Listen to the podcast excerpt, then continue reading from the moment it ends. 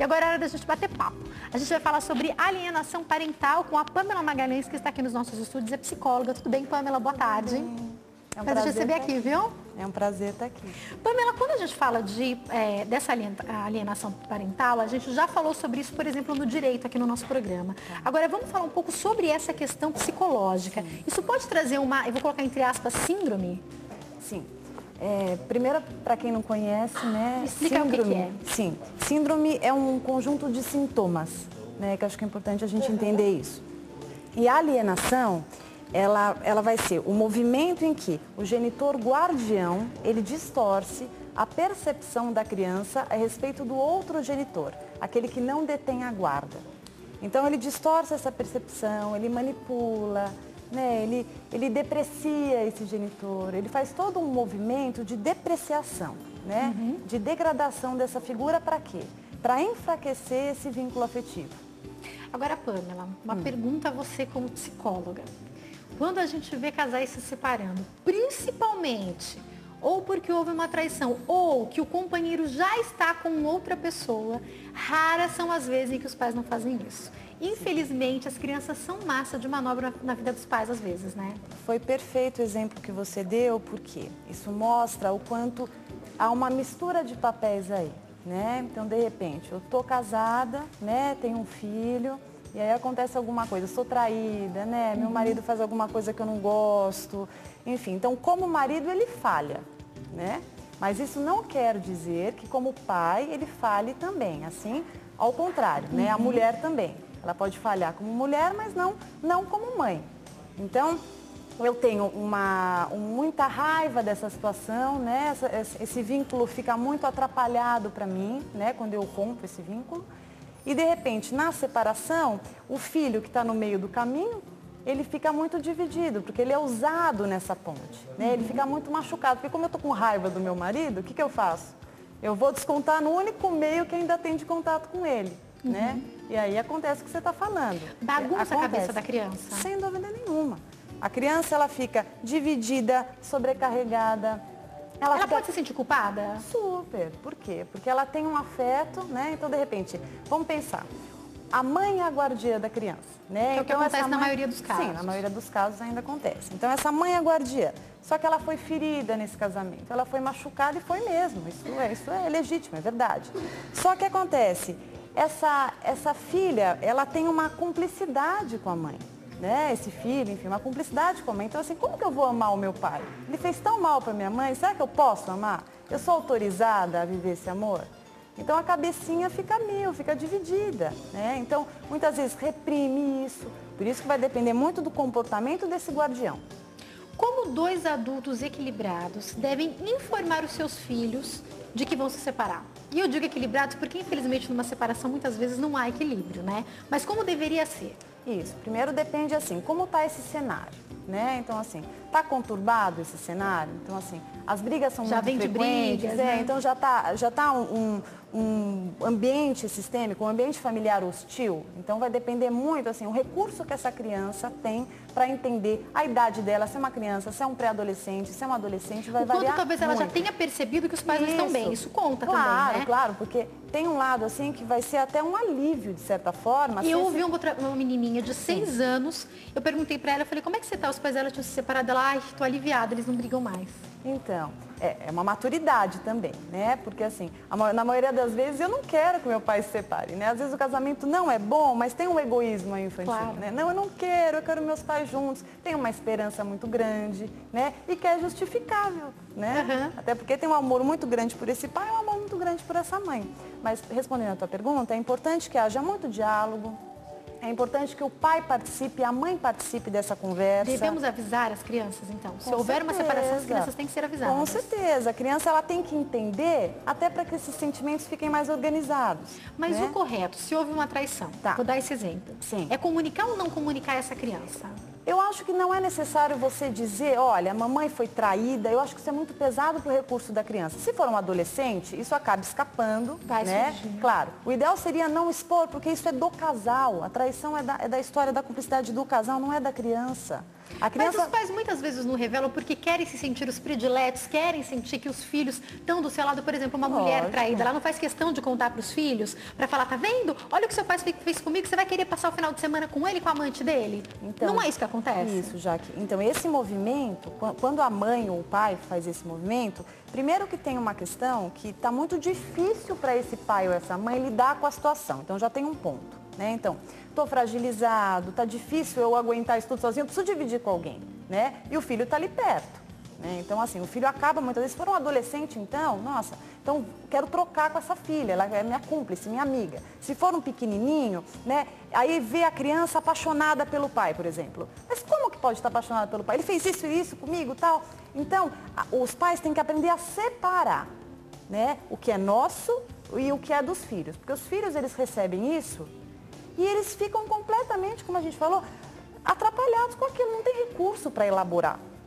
A criança não aguenta. Você imagina, ah, seu pai te traiu, e aí? O que, que, a criança vai fazer? Uhum. Imagina, ela tem raiva, ela não entende, ela fica confusa, ela tem medo. Ela quer ver, mas sente culpa de querer ver. A ansiedade ser. que a criança fica é absurda, né? Então a gente tem que entender. Então assim, eu estou vendo que eu estou sobrecarregada emocionalmente, está difícil para mim lidar com a situação que eu estou vivendo, deixa eu procurar uma ajuda, né? Ou de repente, ah, eu não estou preparada para fazer um acompanhamento psicológico. Então, uma pessoa que confie, para poder conversar um pouco. Um adulto poder... que não esteja, de repente, emocionalmente envolvido na situação. Exato, né? Até porque o adulto, ele é adulto, mas ele também tem as limitações dele. Claro. Né? Então, inconscientemente, às vezes acaba escapando algumas falhas, né? E não tem que se culpar por isso. Tem uhum. que se conscientizar desse comportamento. Isso que é muito importante.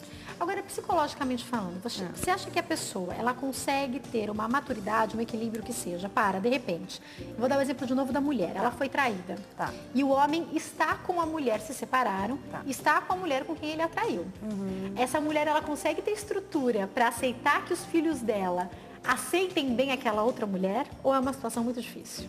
Se esse vínculo, se esse vínculo só tiver mudado de configuração e ainda existir, ou seja, aquele vínculo que era de amor antigamente, que fazia esse casal existir, e agora ele está em cima do ódio, da vingança, da frustração, da raiva, porque uma separação é sempre, é sempre delicado, né? Não é uma uhum. coisa simples, trivial, é algo pontual.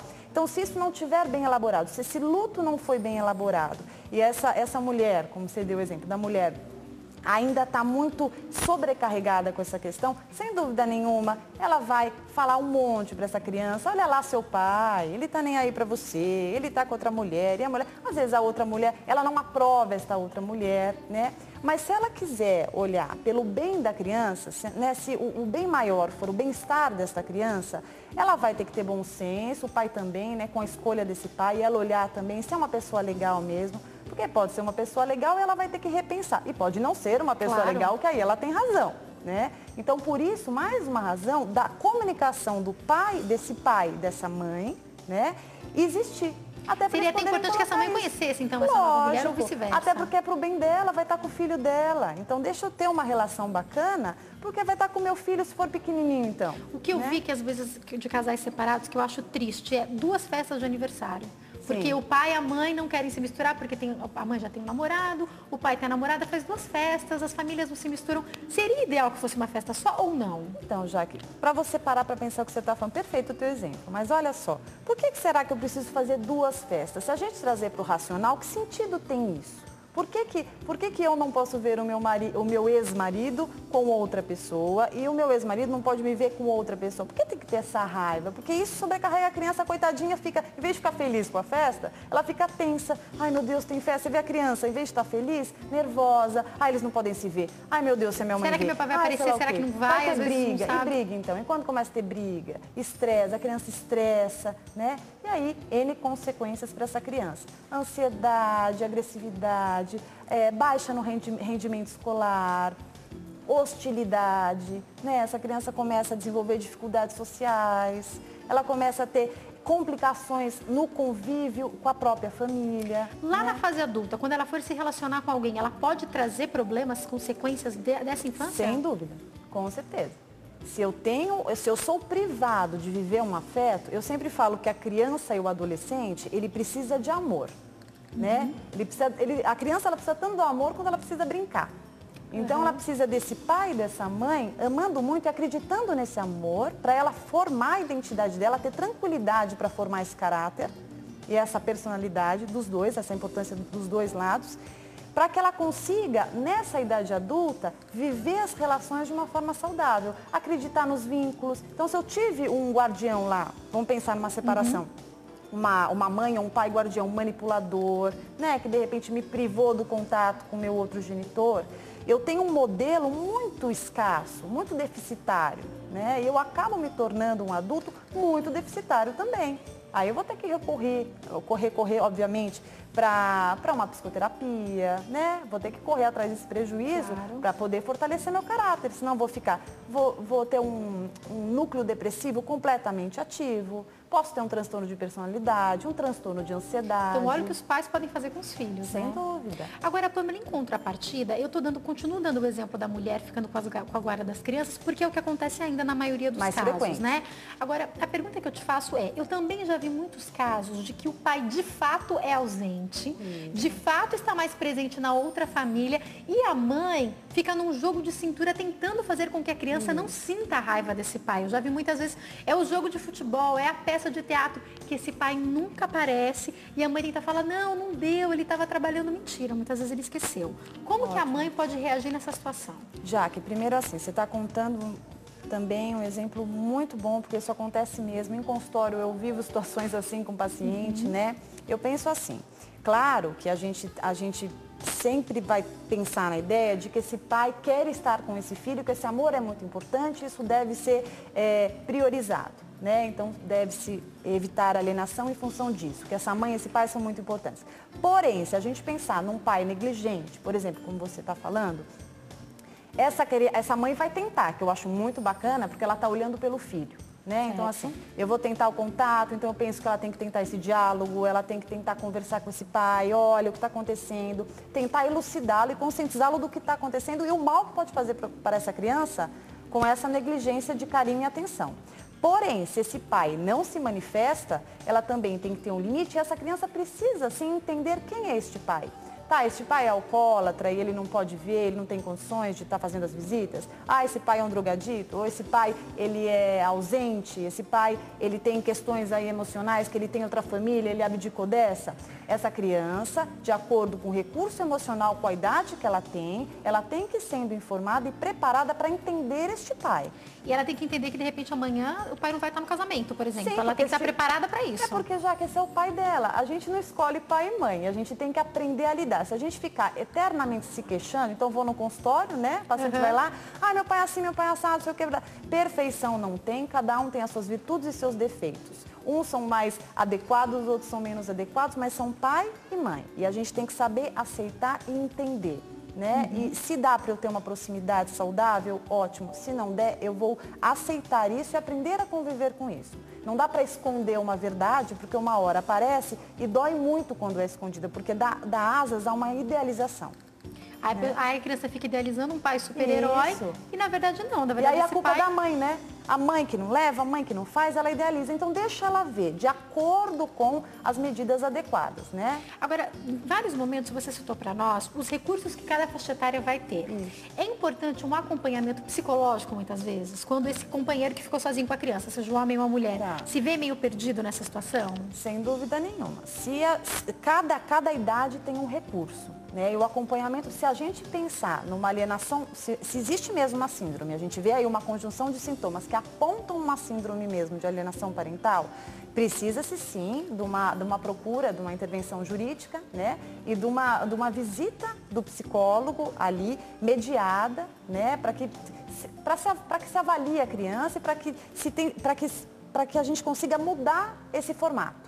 Né, e às vezes até a raiva dessa mãe, por exemplo, já passou, já passou dois anos. Só que tudo que ela fez esses dois anos ficou naquela criança como consequência, ah, né? Aí agora a raiva Fica dela passou, ela entendeu o que ela fez e está internalizado na criança Isso. aquilo. E aí você pega essa criança, de repente, mais velha, um adolescente, um adulto, com, com, uma, com uma visão ainda infantil e ainda com aquela lavagem cerebral que foi feita pela manipulação. Então, assim, respondendo uma coisa que você me falou há um tempinho, uma pergunta atrás, quando essa, essa criança se torna um adulto, ela entra em contato muitas vezes com a culpa.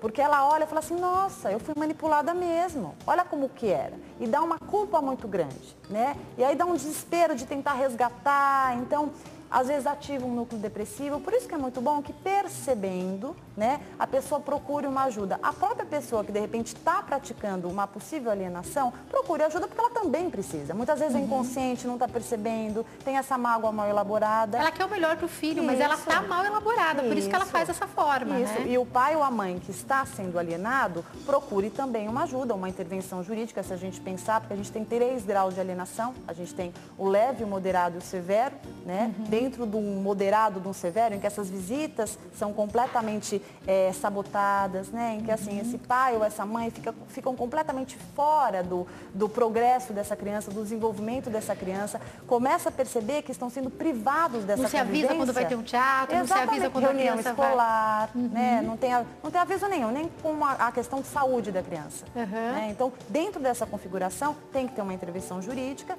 e essa, essa questão da visitação tem que ser revista e muitas vezes em caso severo, até a guarda é invertida. Agora, para a gente finalizar, eu tenho só um minutinho, Pamela. Tá. Eu já vi muitos casais se queixarem que a criança está com eles e quando vai para a casa da mãe do seu novo companheiro ou do pai da sua nova companheira, a criança volta com a cabeça mudada. Isso é uma coisa que eu já ouvi várias vezes. Percebendo isso, qual é o primeiro passo?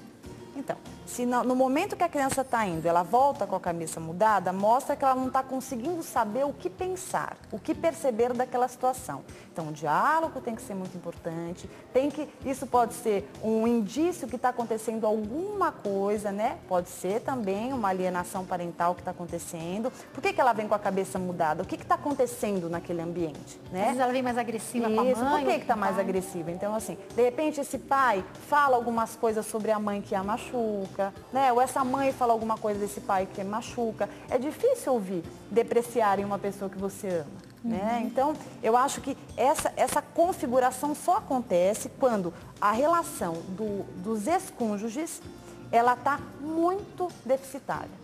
Então, é uhum. é muito importante que consiga fazer o luto desta relação e consiga entender que, embora marido e mulher não existam mais, pai e mãe é para sempre. É uma sociedade Olha, eterna. Infelizmente tem que finalizar, mas eu quero te falar, pense muito bem antes de se casar e pense muito bem antes de se separar. Veja se é a única alternativa de fato, porque às vezes as pessoas fazem isso na raiva, aí o outro segue a vida e você percebe que ainda amava, não precisava ter feito isso, né? Sim. E os filhos muitas vezes sofrem. Infelizmente eu tenho que encerrar, Pamela, mas muito ah, obrigada pelos seus esclaecimentos, viu? Muito Foi um prazer obrigada. te receber aqui. Quem quiser entrar em contato, o site é www.clinica psicologicamec.com.br, www.clinicapsicologicamec.com.br e tem o e-mail da Pamela que é pamela cmagalhães.gmail.com, certo? Isso. Obrigada, Pamela, mais uma Obrigada vez. Uma boa tarde. Infelizmente eu tenho que encerrar o nosso programa, mas então agora eu vou aproveitar para falar contigo sobre um pouquinho sobre isso que a gente estava falando aqui agora, a gente estava falando sobre família, né? Eu quero finalizar o nosso programa deixando um recado para você que nos assiste e te lembrando que todas as suas decisões têm que ser certas. A gente vai errar, vai. A gente vai errar várias vezes. Mas a gente tem que sempre tentar fazer o melhor, e não só para a gente, para o outro também. Então, antes de uma decisão, pense. Antes de uma decisão, veja todas as possibilidades. Veja para quem você vai pedir conselhos, veja para quem você vai pedir ajuda. Às vezes, a pessoa que você considera sua melhor amiga ou seu melhor amigo não vai dar um conselho tão bom. Às vezes vale mais a pena você pensar, esperar um pouco e tomar uma decisão que seja sua. Porque se amanhã der certo, vai ter alguém para compartilhar contigo o acerto. Mas se amanhã der errado, cada um vai para sua casa e você vai ficar com seus problemas. Eu quero te lembrar que nós temos um, que é o verdadeiro ajudador e que é o melhor amigo de todos, esse é Deus. Ore antes das suas decisões. Deixe Deus dirigir a sua vida. A sabedoria dos homens é tão passageira, mas a sabedoria de Deus é eterna. Ele sabe sobre o dia de amanhã. E às vezes Ele está dando sinais e evidências para a gente e a gente insiste em fazer do nosso jeito. Pense sim, Procure algumas ajudas. A Bíblia fala que na multidão de conselhos há sabedoria, mas preste atenção de quem você está pensando, pedindo ajuda. Lembre-se que a sua decisão é responsabilidade sua e só quem sabe de todas as coisas é Deus. Depois medite em Efésios, capítulo 3, versículo 20. Ali fala que Deus é poderoso para fazer tudo muito mais abundante do que aquilo que pedimos ou pensamos, segundo o poder dele que em nós opera. Os teus sonhos de família, os teus sonhos a serem realizados, Deus pode fazer muito além do que você imagina. Então, ore a Ele e deixe que Ele te dirija. Obrigada pelo teu carinho, obrigada pela tua audiência. Eu te espero amanhã. Tenha uma excelente tarde hoje. Beijo grande. Tchau. A cada dia mais vou me eu quero ir. Eis aqui meu tempo,